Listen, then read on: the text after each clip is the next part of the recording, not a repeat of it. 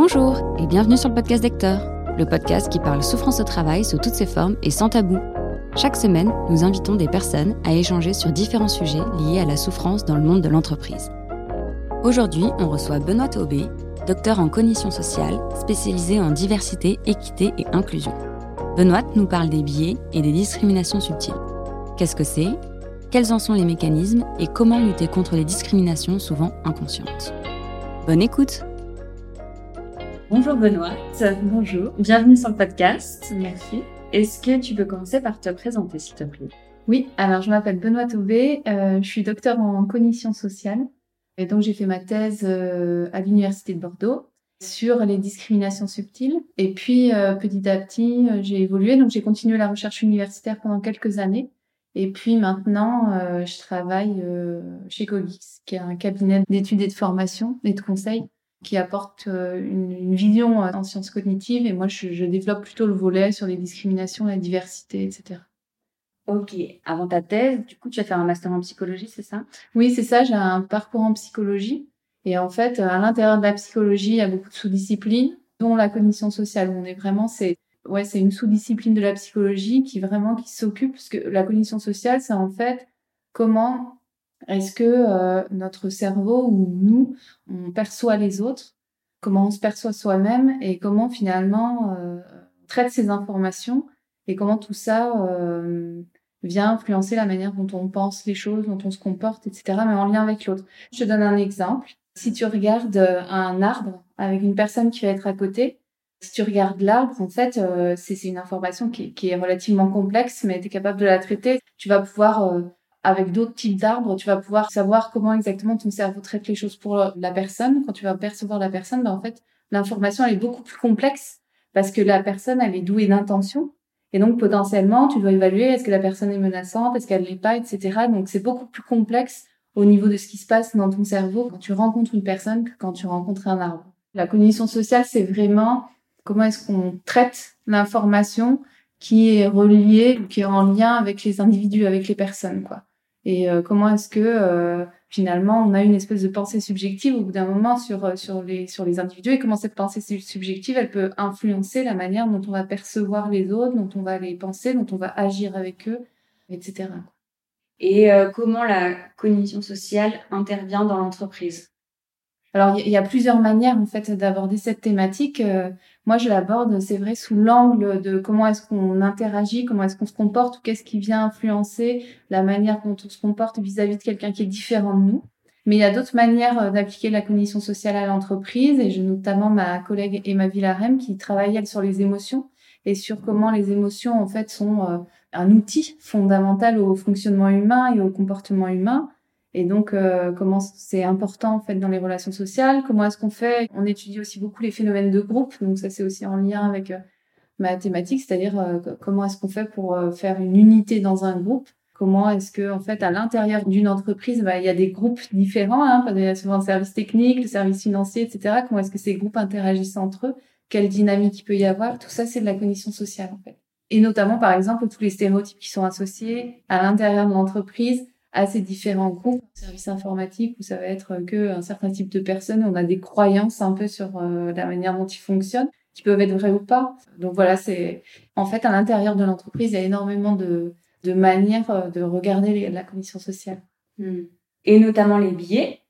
Effectivement, il y a toute la question des biais. Alors en fait, on, on utilise souvent ce terme de biais euh, c'est un terme qui est très populaire, parce que les biais, c'est une espèce de distorsion de la pensée, on va dire, par rapport à, à ce qu'on voudrait un peu être. C'est-à-dire que généralement, on veut, enfin, on se croit en tout cas être très objectif.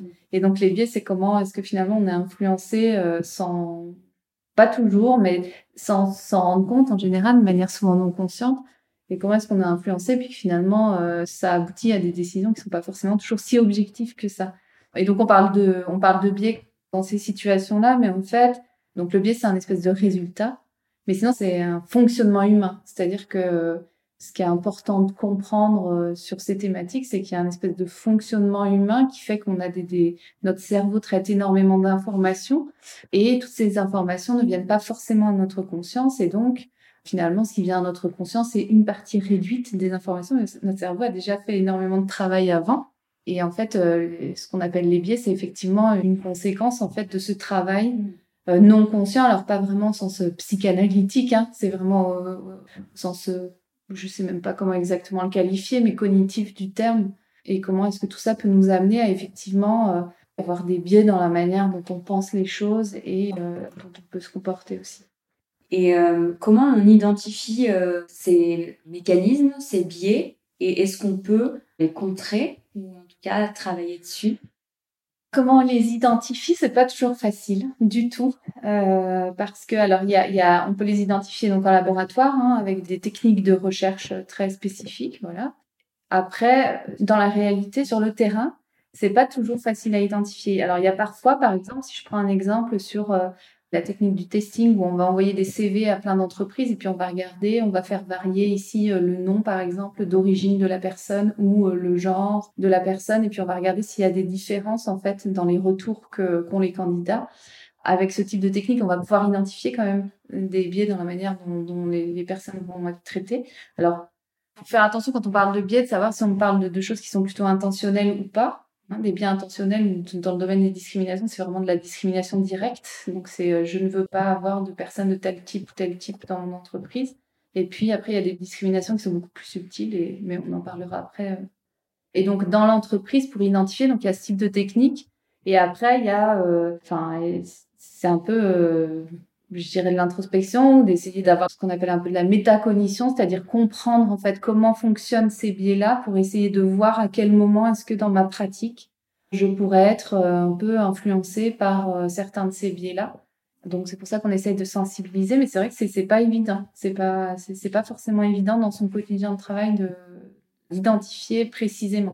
Mais ça reste euh, tout à fait possible et c'est pour ça qu'on travaille on travaille là-dessus justement. Et une fois qu'on a identifié un biais qu'on a l'habitude euh, d'avoir, ouais. est-ce qu'on peut le contrer? Est-ce qu'il y a des exercices à faire ou euh, pour essayer de ne pas être biaisé justement? Ouais. Alors des biais, il y en a des centaines. D'accord? Donc il faut quand même un peu resituer les choses. Si on parle un peu des biais qui vont être liés à la manière dont on interagit avec des personnes qui peuvent être différentes de nous, euh, donc c'est ce qu'on appelle plutôt des biais involontaires ou alors ça a été aussi vulgarisé sous le terme euh, des biais euh, inconscients ou des biais implicites. Enfin, il y a tout un tas de termes qui ont été euh, utilisés. Moi, je préfère le terme de biais involontaire.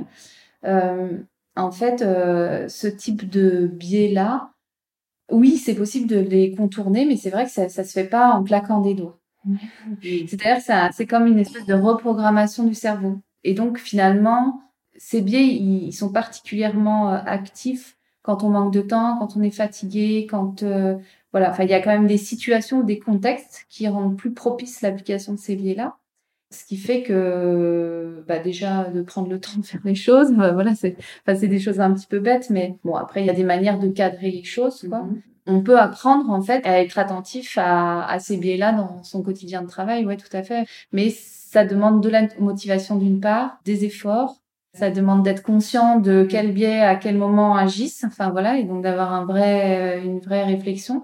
Et donc tout ça, bah, c'est pas toujours évident dans son quotidien de travail parce que, bah, effectivement, on est souvent fatigué, on est sollicité pour d'autres choses, c'est pas la priorité.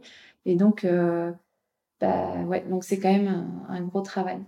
Est-ce que tu as des exemples de biais qui ont énormément d'impact au travail dans les relations justement il y en a beaucoup. Après, nous, ce qu'on appelle les biens volontaires, c'est vraiment, alors donc là, on est un peu plus spécifique. Les biens volontaires, c'est vraiment comment est-ce que les stéréotypes ou les normes de comportement, c'est-à-dire les règles un peu de savoir comment est-ce qu'il faut se comporter euh, quand on est un homme, par exemple, ou une femme. Ces stéréotypes ou ces normes que notre cerveau finalement apprend à associer avec les groupes, hein, c'est-à-dire que les femmes apprennent, enfin, en tout cas, on apprend tous et toutes que euh, les femmes c'est à la maison. Alors je caricature hein, évidemment et les hommes c'est au travail. Je, je, fais une grosse caricature, mais c'est juste pour euh, dire que ça veut pas dire qu'on est d'accord avec ça. C'est juste que notre cerveau en fait, au fil de sa socialisation, apprend à associer en fait certains groupes avec certains attributs, certaines manières de se comporter, etc.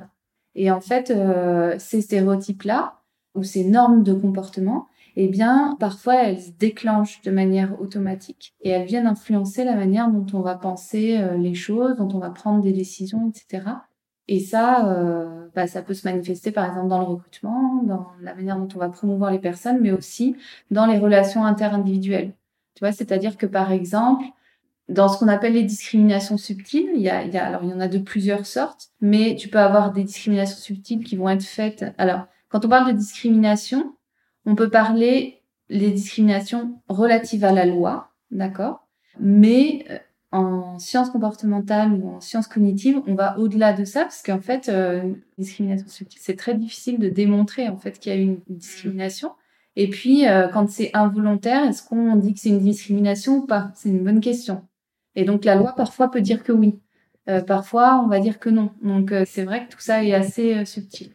Mais en tout cas, ces discriminations subtiles, elles peuvent se manifester au travers donc des, des, des, prises de décision qui vont être très spécifiques au contexte du travail. Donc par exemple dans le recrutement, euh, on va euh, finalement ne pas recruter euh, une femme pour un poste de scientifique. La décision finale va être celle-ci de recruter un homme, mais en fait il n'y aura pas eu forcément de d'intention de ne pas recruter une femme. C'est on aboutit à cette décision, mais il est possible que dans certaines situations finalement ce soit le genre qui est joué ou qui a influencé notre pensée sans qu'on s'en rende compte. D'accord? Donc ça, c'est ce qui vient influencer les process à l'intérieur de l'entreprise de prise de décision. Et après, on a euh, d'autres types de discrimination subtiles qui vont être plus de l'ordre des interactions informelles. Et donc ça, ça peut se passer en dehors du travail comme dans le quotidien de travail. Donc sur tous les événements euh, sociaux, par exemple, la machine à café, etc. Ça va être plus. Alors il y a, y a, tout un mouvement là sur ce qu'on appelle les microagressions. Et donc les microagressions, c'est vraiment Comment est-ce que par une parole, on va signifier à l'autre que finalement il fait pas tout à fait partie de notre groupe Ou alors par de l'ignorance. Voilà, il y a aussi beaucoup beaucoup de phénomènes d'invisibilisation de certaines personnes parce qu'en fait, c'est pas tant qu'on les dénigre ou qu'on les rejette, c'est juste qu'on les ignore. Et donc c'est finalement dans nos interactions individuelles, bah quand on regarde un peu avec qui on interagit, avec qui on n'interagit pas, surtout, pas tant avec qui on interagit, mais presque plus avec qui on n'interagit pas.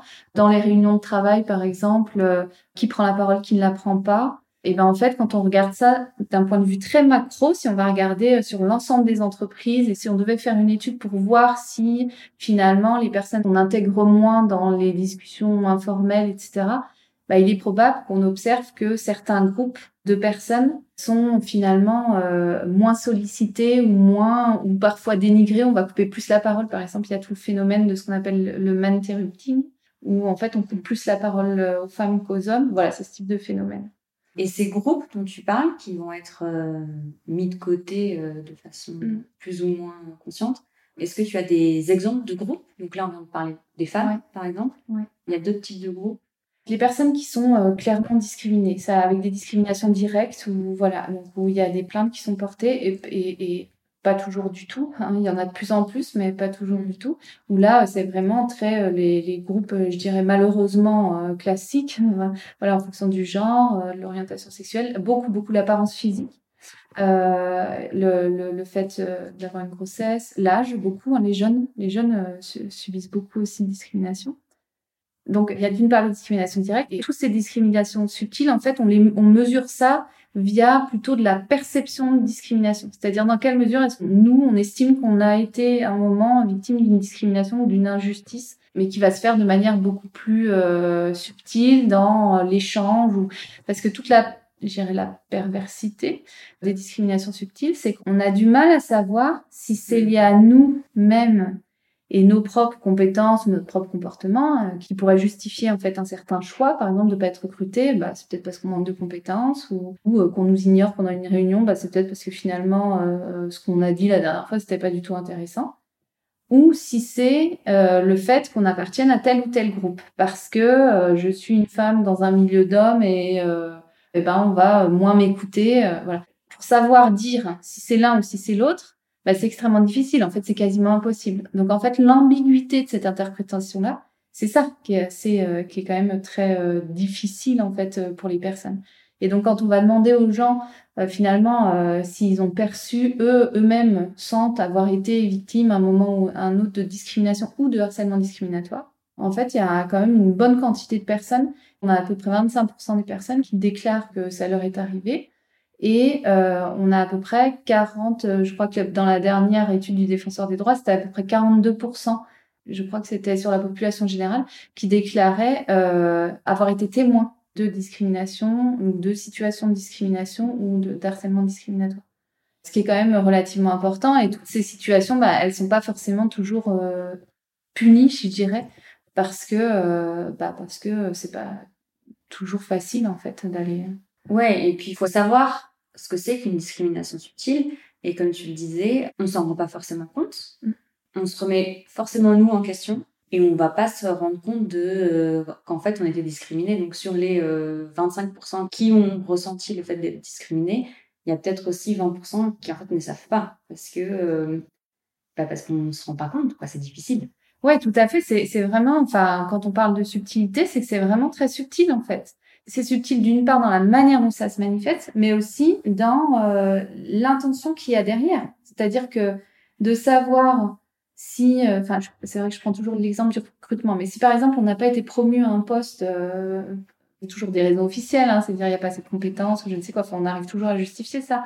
Mais je veux dire, de ne pas avoir été promu, c'est toujours extrêmement difficile de savoir si finalement la personne ou le, collectif de personnes qui a décidé de promouvoir telle ou telle personne, s'il y avait une intention vraiment de dire non, nous vraiment on veut pas de femmes à ce poste-là, ou non, en fait, ça n'a pas été fait volontairement. C'est euh, voilà, c'est le fruit finalement de la société qui fonctionne comme ça et on est tous imprégnés tellement fortement en fait de normes euh, associées à, chacun des groupes que euh, bah, on est amené à faire ce type de choix. Mais en tout cas, il n'y a pas d'intention de blesser l'autre. Voilà. Et cette subtilité là, là, alors quand c'est des comportements subtils, c'est-à-dire un peu pas forcément très directs, mais qui sont très euh, impactant. On peut imaginer que la personne avait l'intention de blesser, mais euh, c'est pas toujours le cas du tout. Du coup, c'est très délicat en fait. C'est aussi toujours difficile d'intervenir dans ce genre de situation parce qu'on va dire, ben, euh, dans une situation où on a le sentiment d'avoir peut-être eu un truc, mais on n'est même pas sûr, on se dit, bah non, mais c'est peut-être, non, mais peut-être j'ai mal compris. Peut-être qu'il y a un truc en fait que j'ai pas bien compris. Il y a une remise en question qui peut être assez forte et permanente. Et c'est toute la perversité de la chose, en fait. C'est ça. Et ce que montrent les, quand même les recherches, c'est que de vivre une fois une situation de ce type-là, euh, qui, qui va être un peu ambiguë, et c'est pas catastrophique. Sauf quand c'est sur un processus de décision où évidemment, voilà, on n'est pas recruté par exemple, on n'est pas promu ou on n'est pas impliqué dans le nouveau projet ou voilà, euh, c'est plus problématique. Mais sur les interactions interpersonnelles, de le vivre une fois ou deux fois, ça nous est toutes et, et tous arriver à un moment, euh, je veux dire, de d'être euh, mis de côté par rapport à notre apparence physique. Hein. Je pense que l'école, le, hein, c'est quand même la période collège-lycée, là, c'est quand même un fort lieu de, de où on, on, est très souvent victime de ce type de comportement-là. Enfin, même euh, plus violent, quoi. Mm. Toute la difficulté, c'est quand ce type de situation se répète. Et il y a des groupes qui ont des caractéristiques physiques, voilà, ou qui peuvent être stigmatisés de par la société dans laquelle on vit et qui en fait bah, portent avec eux ce stigma en permanence finalement. Et du coup, euh, une maladresse qui peut y avoir d'une personne euh, où on va lui dire ah oui, euh, je sais pas, une personne noire, euh, tu parles français ou enfin voilà, ce type de remarque. quand on le dit une fois à une personne, bah nous on a l'impression bah ça va, j'ai dit une fois, c'était pas assez bon, il n'y a pas à en faire un drame. Mais quand la personne, ça fait déjà 50 fois qu'on lui dit dans la journée, alors je caricature, mais c'est un peu ça mais en fait, on sait, et les recherches le montrent, que ça a des effets à peu près égaux, à, même hauteur, quoi, que de la discrimination directe. Parce que c'est l'accumulation, finalement, de ce type de remarques qui fait qu'au bout d'un moment, en fait, ça donne vraiment le sentiment d'être exclu. Oui, et en plus, le fait que ce soit subtil et qu'on soit pas sûr. Alors, bon, pour le, euh, est-ce que tu parles français, c'est quand même, c'est pas très subtil. Mais quand c'est très subtil, ça rajoute en plus de l'énergie euh, de euh, euh, se remettre en question, de d'essayer de savoir est-ce que c'était volontaire, c'était pas volontaire, est-ce que c'est j'ai bien compris, etc. Et donc ça psychologiquement, j'imagine que ça ça impacte Ouais, ouais, tout à fait. Il y a des, enfin voilà, là on sait maintenant qu'il y a des effets sur euh, l'état de santé mental, l'état de santé physique, euh, la consommation de substances et dans le contexte de travail, bah, sur l'engagement au travail, sur le turnover, les intentions de, quitter son emploi, sur la persévérance dans l'emploi. Enfin, il y a quand même euh, vraiment tout un tas de conséquences qui sont délétères pour les personnes elles-mêmes, mais aussi pour l'organisation générale en fait. C'est-à-dire que parce que d'être témoin de ce type de situation, c'est extrêmement désagréable. Enfin, c'est vraiment extrêmement désagréable pour les personnes. Donc, en fait, c'est quand il y a une, euh, discrimination ou une maladresse ou une incivilité ou, euh, voilà, tout dépend. Mais en tout cas, quelque chose qui est très injuste. il n'y a pas qu'une personne qui est impliquée. Il y a la personne qui émet la chose, la personne qui la reçoit, les personnes témoins, les personnes témoins qui vont relayer à d'autres personnes. Enfin, c'est tout un système en fait. Et tout ce système participe à finalement euh, ben, créer un climat qui peut être euh, assez peu inclusif. Et si on sait que une personne a subi une discrimination ou on a vu une personne subir une discrimination, on sait très bien que nous, si on a quelque chose, on ne veut pas dire, par exemple, une personne est homosexuelle ou une personne a un handicap euh, non visible, bah on se dit bon, bah, je vais pas le dire. Hein. Hein, je vais pas en parler parce que bah parce que voilà j'ai très bien vu et en fait c'est tout un tout un système comme ça donc il y a certes les personnes qui sont déclarées je dirais ou dont on voit euh, voilà où on peut avoir des vigilances et etc mais il y a toutes les personnes qui ne révèlent pas certaines identités finalement euh, parce que on se ben je suis pas sûre que ce soit bien accueilli je suis pas sûre de pas avoir des conséquences négatives à l'avoir révélé. Et donc ça, pour toi, tu penses que c'est aux entreprises de sensibiliser en interne à ce genre de comportement? Oui, alors euh, ça, sans aucun doute, euh, oui, c'est aux dirigeantes et dirigeants de, de, de, se préoccuper de ce genre de choses. Parce qu'en fait, moi, la, la, chose que je vois, c'est que, alors euh, certes, c'est important de sensibiliser, mais je pense qu'il faut aussi faire attention avec ces sensibilisations, parce qu'il y a quand même des recherches qui montrent que certaines interventions, notamment sur ces biais involontaires, ont des effets délétères et je dirais pas augmente euh, les discriminations en soi, mais en tout cas n'aide pas à euh, faire en sorte qu'il y ait euh, soit un meilleur climat, soit soit plus de recrutement de personnes issues de la diversité. Donc il faut quand même être vigilant. Moi je dirais la première chose la plus importante, c'est qu'effectivement les dirigeants, dirigeants, managers ou le top management en tout cas s'engagent sur ces questions-là et, et expliquent en quoi pour eux, c'est important finalement euh, d'avoir de la diversité dans les employés, dans les salariés, et que euh, tout ça est riche, euh, apporte une grande richesse à l'entreprise, et que d'être vigilant et de faire attention, de prendre soin des autres, c'est quand même important, quoi. Donc ça, c'est une, première chose parce que quand on est dirigeant ou dirigeante d'entreprise, ben évidemment, c'est nous qui instituons les normes de l'entreprise à partir du moment où on a une personne qui va diriger l'entreprise d'une manière extrêmement bienveillante, etc., il est très probable que les gens derrière suivent, en fait. Donc euh, c'est vrai que quand euh, voilà, quand on a conscience de ça, euh, bah, c'est important de le dire. Et puis après, bah, c'est effectivement aussi un peu responsabiliser les gens aussi. On peut pas non plus faire tout reposer sur les, dirigeants. Et donc, on peut intervenir notamment sur ces questions, voilà, discrimination subtile. Je pense que sur les, sur les biais involontaires, vraiment sur la question de la réflexion et de la pensée, bah, ça peut être intervenir au niveau des, processus de l'entreprise, c'est-à-dire essayer de, je sais pas si on peut dire ça, mais débiaiser un peu ces processus, vérifier que les procédures sont quand même très euh, justes en fait dans la manière dont elles fonctionnent, la manière dont on pose une annonce par exemple pour un recrutement. Alors il y a les choses basiques de mettre homme-femme, etc. Mais en fait il y a tout, c'est beaucoup plus subtil que ça hein, dans le vocabulaire qu'on va utiliser. On sait que pour certains postes c'est plutôt du vocabulaire. Euh, des postes de direction par exemple, on va plutôt utiliser des caractéristiques qui sont plutôt agentiques et donc mmh. euh, correspondent plutôt aux hommes, etc. Et puis après, sur les plutôt l'ambiance au travail, je dirais, on peut effectivement là un peu sensibiliser les collaborateurs sur tout ce qui est euh, discrimination subtile, sur comment comment on fait pour être un peu plus inclusif, moins excluant, etc. Ok. On en a déjà un peu parlé, mais on peut peut-être revenir sur les causes de cette discrimination subtile. Est-ce que tu as pu identifier des causes directes ou indirectes? C'est une question qui est assez difficile. C'est une question qui est assez difficile. Pourquoi? Parce qu'en fait, quand on va euh, regarder du côté de la recherche, il y a tout un volet donc, qui étudie les biais, ces fameux biais involontaires, sur comment est-ce que les stéréotypes influencent notre manière de penser, etc. Et puis on a euh, des recherches sur les discriminations subtiles. Donc c'est deux choses qui sont différentes. Les discriminations, c'est vraiment de l'ordre du comportement. D'accord? C'est-à-dire qu'il y, y, a vraiment un comportement euh, qui est différent, un traitement différent des personnes en fonction de leur groupe d'appartenance.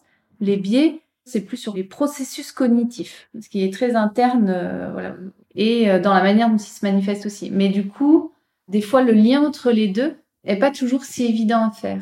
C'est-à-dire sur les discriminations subtiles, on ne sait pas toujours exactement dire précisément d'où ça vient. Alors, on sait que globalement, quand même, ça vient probablement des stéréotypes qu'on a. Enfin, tout dépend des types de comportements, mais des stéréotypes qu'on a sur les groupes et qui agissent sans qu'on s'en rende compte, en fait, sur un certain nombre de choses. Mais il y a aussi très probablement une part qui est de l'ordre des affects c'est-à-dire que euh, euh, ces discriminations subtiles, elles sont probablement aussi liées par euh, une espèce d'attitude en fait plutôt positive ou plutôt négative qu'on a nous, euh, ou une espèce de préférence qui vient se manifester en fait au travers de ces discriminations subtiles, sans forcément qu'on s'en rende compte de manière très clairvoyante. Quoi. mais ces liens-là, ils sont parfois assez difficiles à expliquer. En fait, le lien entre nos émotions, nos affects un peu, et le comportement, il n'est pas toujours, euh, en tout cas d'un point de vue de la recherche, euh, il n'est pas toujours si clair que ça. Donc c'est pas si évident à expliquer. Après voilà, malgré tout, en contexte de travail, clairement, si on est dans des contextes qui encouragent fortement la compétition, où euh, l'ambiance est, est, est, très voilà en concurrence les uns les autres, où euh, on a très peu de temps, on est très sous tension, bah, il est fort probable que ce soit des contextes dans lesquels euh, ça fait un bon terreau pour euh, ce type de comportement. Du coup, quel est le lien entre discrimination et harcèlement? Alors, quand on parle de discrimination, on parle d'un traitement différent entre voilà deux, personnes en fonction de leur groupe d'appartenance, qui va être délétère pour certaines personnes. Et euh, quand on parle de harcèlement discriminatoire, c'est vraiment plus, ou en tout cas quel est le lien avec le harcèlement, c'est Finalement, le harcèlement discriminatoire, c'est plutôt une espèce de euh, traitement répété, enfin une espèce d'action répétée qui va viser à dénigrer euh, la personne ou la rejeter ou l'exclure, mais de manière répétée. Et euh, pour que ce soit qualifié de discrimination, enfin d'un harcèlement discriminatoire, que ce soit basé sur le fait que cette personne appartient à tel ou tel groupe. C'est-à-dire que ce soit associé à son groupe d'appartenance. Alors que le harcèlement, en général, quand on parle de harcèlement, c'est plutôt sur un individu. Là, c'est un individu du fait de son appartenance à un groupe. Donc euh, voilà, et la discrimination, alors au sens de la loi, pour le coup, alors euh, tu avais interviewé une avocate, donc elle est beaucoup plus experte que moi sur cette question, mais vraiment, la discrimination au sens de la loi, c'est faut que ce traitement inégalitaire soit basé sur euh, effectivement l'appartenance à un groupe ou à une catégorie qui est précisée par la loi, et c'est là où nous, en psychologie ou en sciences cognitives, on va au-delà de ça, c'est-à-dire que c'est pas, euh, il peut y avoir des personnes qui souffrent de discrimination mais qui sont pas forcément ciblées par la loi ou dont on parle moins. Enfin voilà. Notamment en entreprise. Notamment en entreprise. Puisque euh, on peut être discriminé parce qu'on appartient à un service euh, qui est en concurrence avec un autre. on peut être discriminé parce que tu parlais tout à l'heure des services techniques qui vont être très euh, stéréotypés et qui peuvent être du coup discriminés euh, juste pour ça en fait parce qu'ils appartiennent pas à l'autre groupe quoi.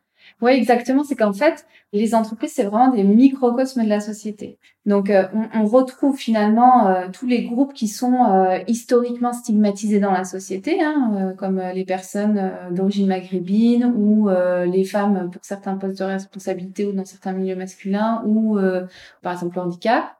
Et donc, on retrouve ces personnes évidemment dans l'entreprise, mais en plus de, ça, l'entreprise elle-même crée des normes, refait en fait une autre société à l'intérieur de, notre société, de notre culture. Et donc, à l'intérieur de ça, on a des normes, on a des services, des groupes différents, effectivement, avec des stéréotypes et des croyances chacun sur comment ils fonctionnent, etc. Et donc, on a exactement les mêmes choses, mais après, c'est alors du coup, c'est propre à chaque entreprise de savoir identifier. Alors, que ce soit des entreprises qui soient suffisamment quand même importantes, mais de savoir identifier où ça se joue dans leur entreprise, parce que en fait, le, la chose, c'est aussi que parfois les stéréotypes, ils sont vrais. Ils peuvent être vrais en moyenne, c'est-à-dire euh, les stéréotypes peuvent être vrais parfois quoi. En moyenne, en première année de psycho, les, les, filles ont peur de faire de la psychologie et de continuer parce qu'il y a trop de statistiques. Donc euh, voilà, parce qu'elles se déclarent être mauvaises en maths, mais après, qui de l'œuf ou de la poule a, a créé les choses, hein, voilà, c'est la question. Mais donc en moyenne, c'est vrai. Le problème des stéréotypes, c'est quand on va coller ces espèces de croyances sur les groupes, sur un individu, avant même d'avoir essayé de, de connaître la personne en tant mmh. qu'individu, quoi. Et ça, c'est problématique parce que bah, c'est déjà c'est injuste. Et puis ça lui coupe d'emblée euh, toutes les possibilités en fait euh, d'être euh, la personne qu'elle veut être et de, de, montrer ses possibilités, etc. Et donc finalement, les attentes qu'on a, elles deviennent un peu vraies. On va dire ah bah oui, tu vois, la personne elle, est timide ou je sais pas moi, ah oui bah tu vois, il vient du service informatique, c'est pour ça qu'il n'arrive pas à parler ou je ne sais quoi. Enfin, voilà.